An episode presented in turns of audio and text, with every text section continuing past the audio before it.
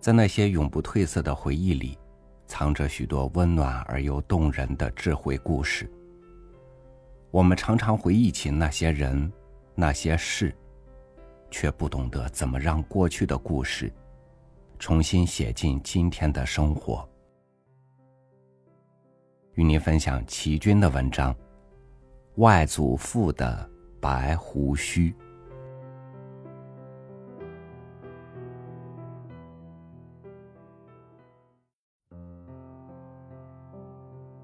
我没有看见过我家的财神爷，但是我总是把外祖父与财神爷联想在一起，因为外祖父有三绺雪白雪白的长胡须，连眉毛都是雪白的。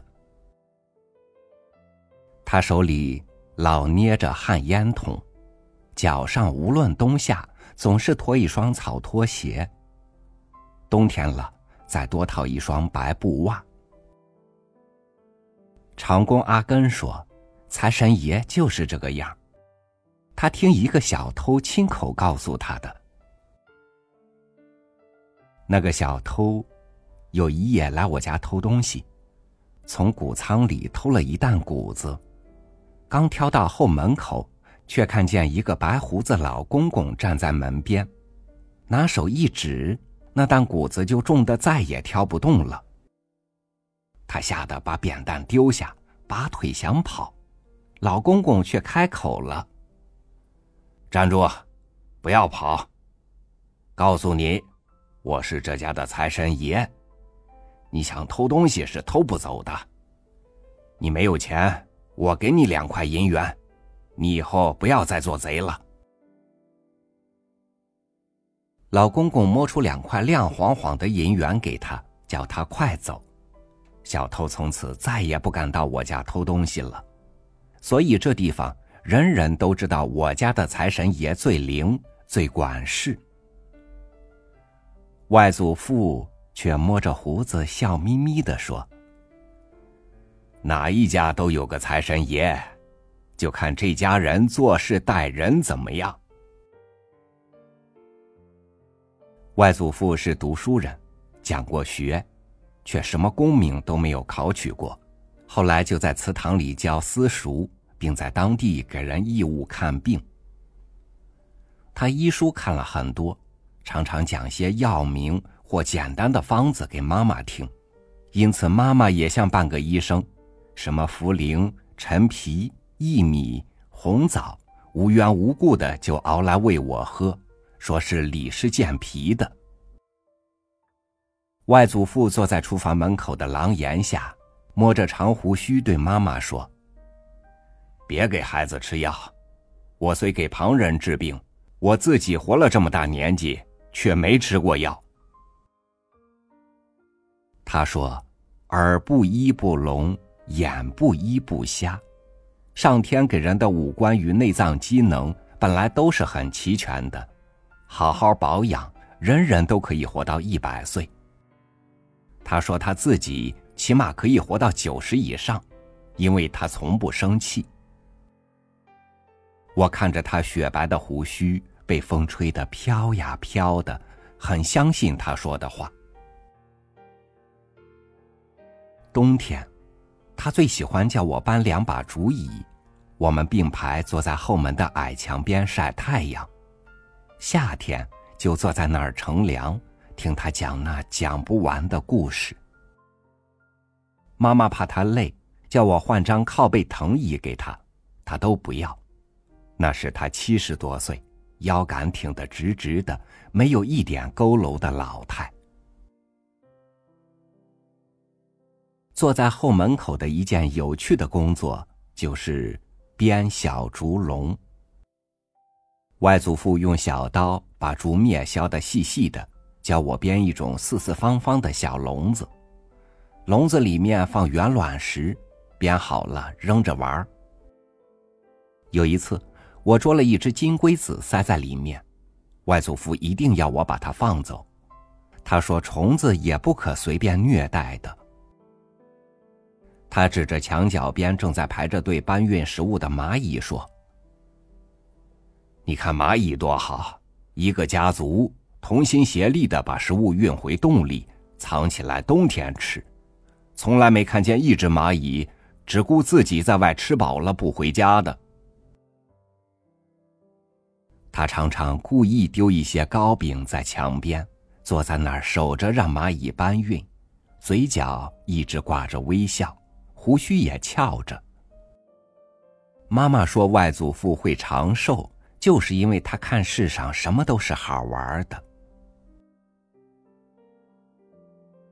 要饭的看见他坐在后门口，就伸手向他讨钱，他就掏出枚铜子给人家。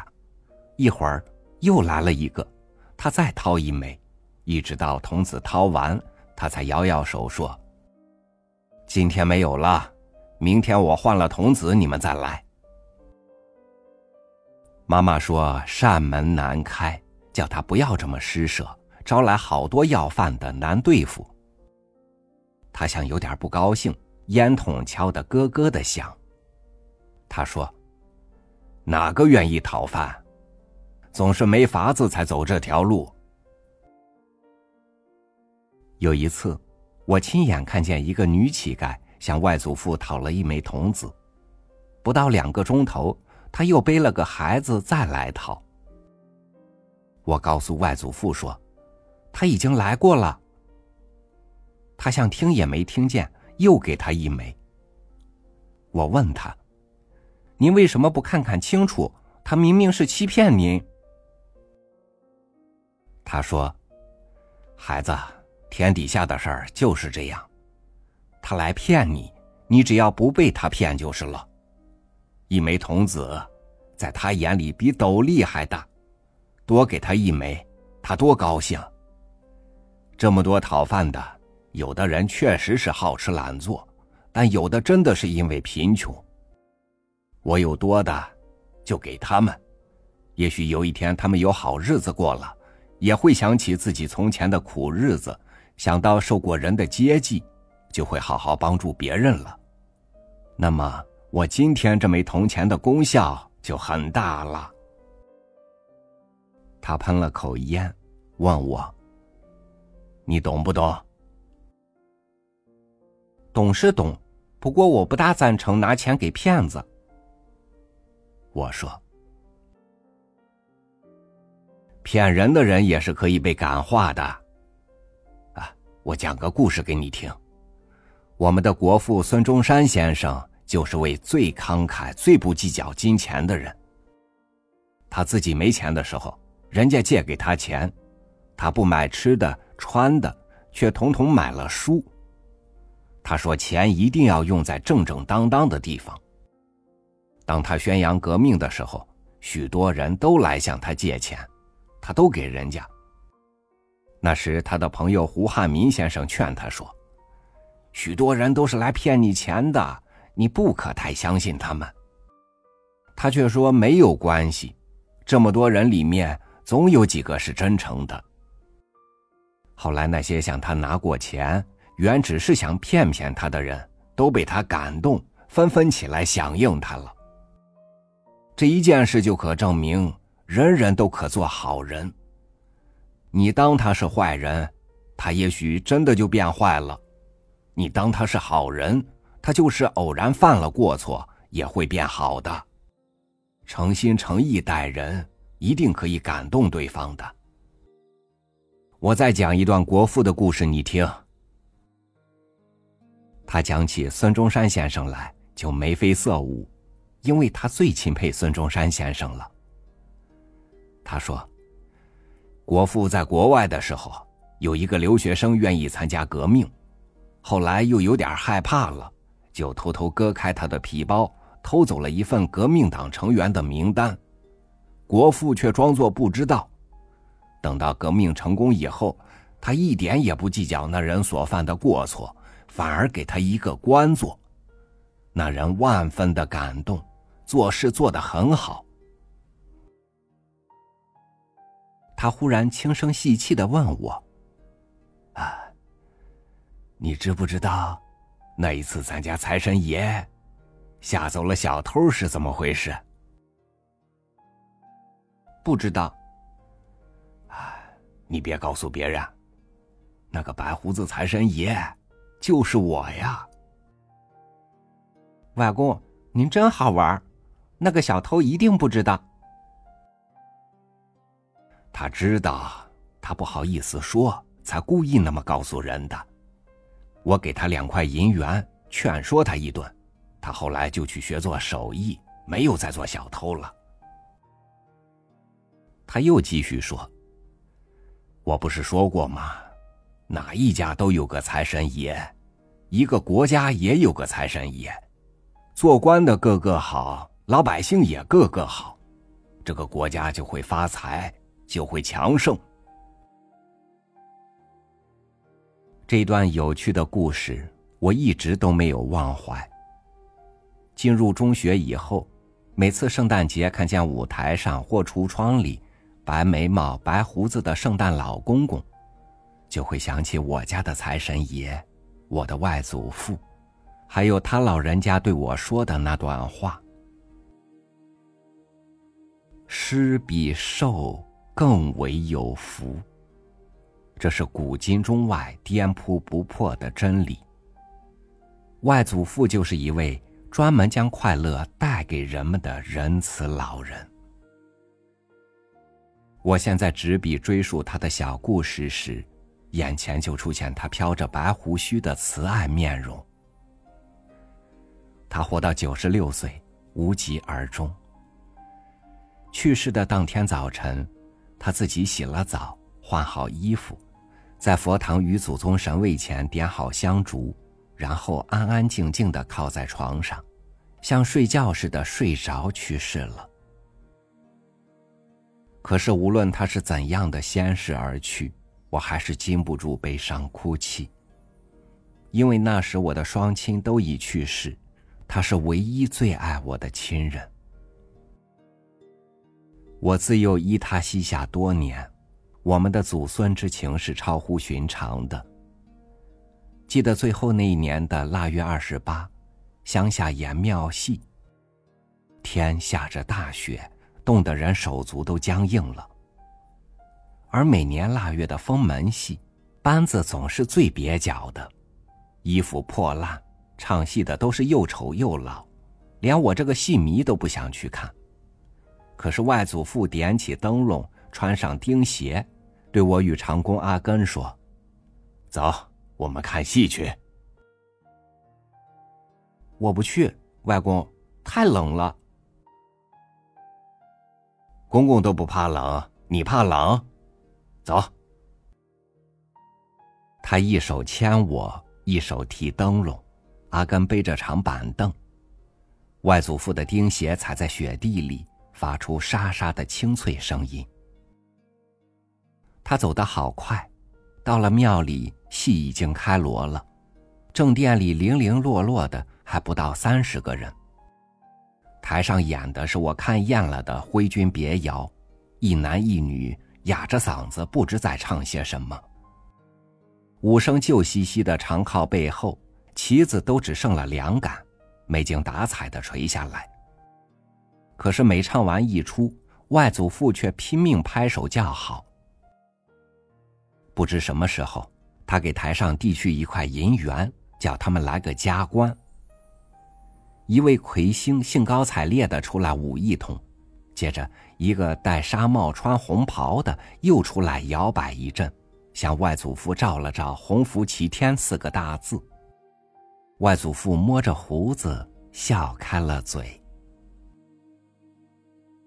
人都快散完了，我只想睡觉。可是我们一直等到散场才回家。路上的雪积得更厚了，老人的长筒钉鞋慢慢的陷进雪里，再慢慢的提出来。我由阿根背着，撑着被雪压得沉甸甸的伞，在摇晃的灯笼光影里慢慢走回家。阿根埋怨说：“这种破戏看他干什么？”你不懂，破班子怪可怜的，台下没有人看，叫他们怎么演得下去？所以我特地去捧场的。外祖父说：“你还给他一块银元呢，让他们打壶酒，买斤肉，暖暖肠胃。天太冷了。红灯笼的光晕照在雪地上，好美的颜色。我在看外祖父雪白的长胡须，也被灯笼照得变成了粉红色。我抱着阿根的颈子说：“外公真好。”哦，你老人家这样好心，将来不是神仙就是佛。阿根说：“我看看外祖父快乐的神情，他真像是一位神仙似的。”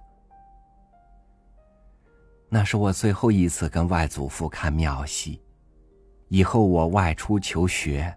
就没机会陪他一起看庙戏，听他讲故事了。现在，我抬头望着蔚蓝的晴空，朵朵白云后面，仿佛出现了我那留着雪白长须的外祖父。他在对我微笑，也对这世界微笑。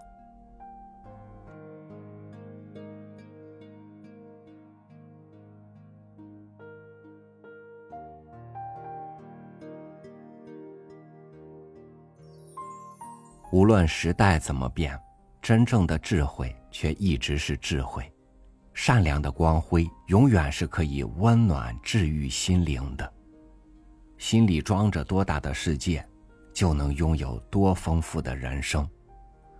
一个人因为自我满足而产生的愉悦是小幸福，因生于众生而又能回馈众生的快乐，才是大快乐。感谢您收听我的分享，我是超宇，每天和您分享经典美文。明天见。